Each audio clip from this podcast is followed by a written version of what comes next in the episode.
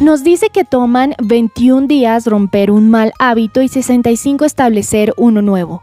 Es duro y lento el proceso de cambio, ¿verdad? Sin embargo, todos hemos sido forzados al cambio.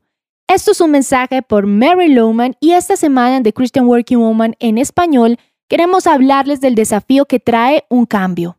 Piénsalo. ¿Cuáles son esas áreas de tu vida que deseas o intentas cambiar pero todavía no has logrado hacerlo? Tal vez quieras ser más organizado, comer mejor, hacer ejercicio con más regularidad, leer tu Biblia y orar más.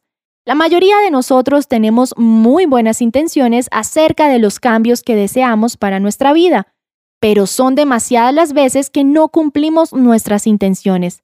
¿Por qué será? Pues bien, el cambio es muy incómodo. Hemos cavado pequeños huecos y nos hemos movilizado en ellos. Esos huecos son malos hábitos que debemos reemplazar, pero llevan tanto tiempo allí que nos sentimos cómodos con ellos. Tan pronto comiences a cambiar cualquier cosa, debes atravesar un tiempo que es de todo menos cómodo.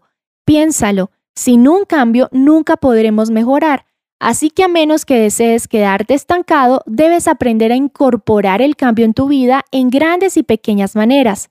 Hay muchos hábitos, habilidades y disciplinas buenas que solo podemos aprender si nos abrimos al cambio. Por ejemplo, si deseas escuchar con más atención a tus amigos y familiares, tendrías que cambiar algunos de tus malos hábitos de escucha y reemplazarlos con otros buenos. Para cambiar ese mal hábito, tendrías que trabajar constantemente y conscientemente para no interrumpir. El cambio no ocurrirá de la noche a la mañana, pero podrás lograrlo si tomas pasos para desarrollarlo. Recuerda, cuando intentamos cambiar un mal hábito, inicialmente será muy incómodo y naturalmente vamos a querer regresar a nuestros viejos hábitos. Pero quiero animarte a no dejar que la incomodidad del cambio te impida cambiar. Atraviesa, vive esos sentimientos incómodos, pero no te rindas. Pablo dice en Filipenses 4:13, todo lo puedo hacer en Cristo que me fortalece. No dijo solo, ni por su cuenta, dijo que por medio de Dios podemos cambiar. Pero para esto debemos estar dispuestos a vivir el periodo de transición. Encontrarás copias de este devocional en la página web de christianworkingwoman.org y en español por su presencia radio.com, SoundCloud, Spotify y YouTube.